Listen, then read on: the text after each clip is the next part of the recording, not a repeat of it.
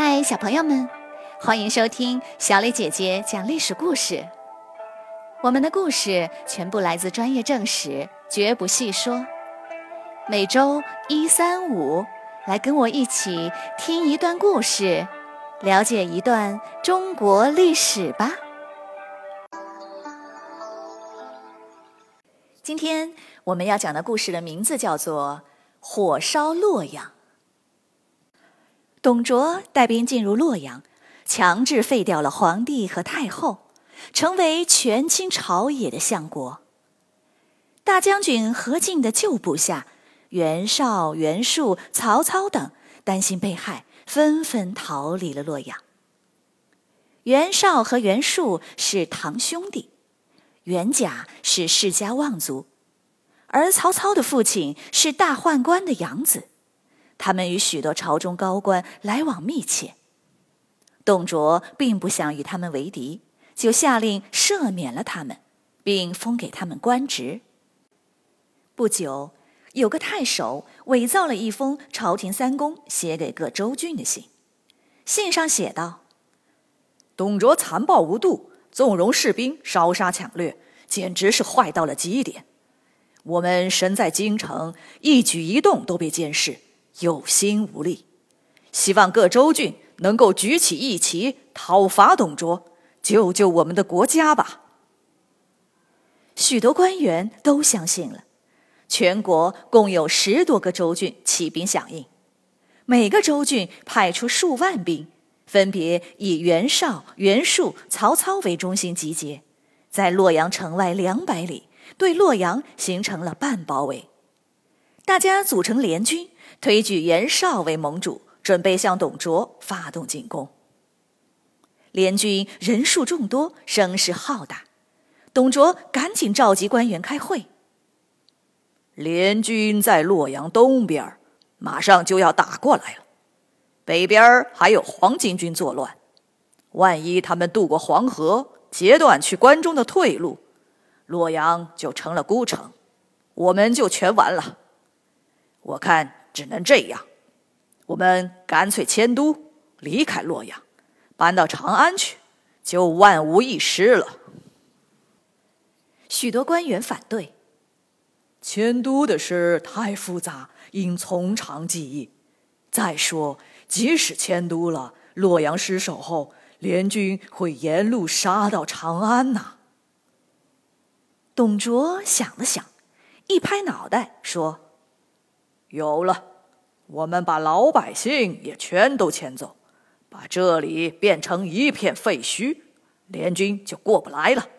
太好了，就这么办，明天开始迁都。”官员们面面相觑，全都惊呆了，但是谁也不敢说个不字。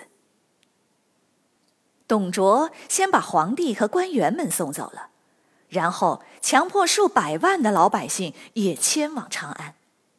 可是谁愿意离开自己的家呢？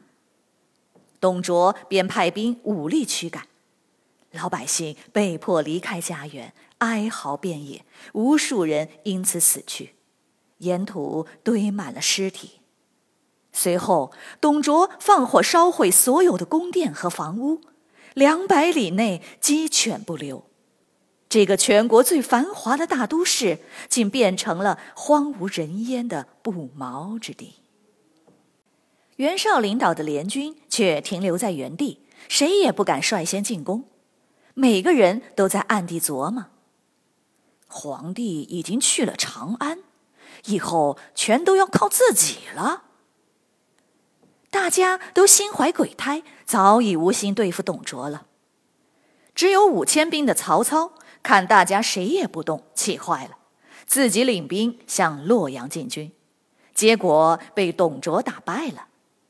而袁绍则挑拨各州郡的矛盾，趁机夺取了青州、冀州等一大片地盘。袁绍还向大家建议说：“汉献帝去了长安，不知是死是活，干脆我们拥立幽州牧刘虞为皇帝吧。”曹操反对说：“汉献帝只是被奸臣控制了而已，不应被废。其他人想当皇帝，我坚决反对。而袁术心想：凭什么不立我当皇帝呢？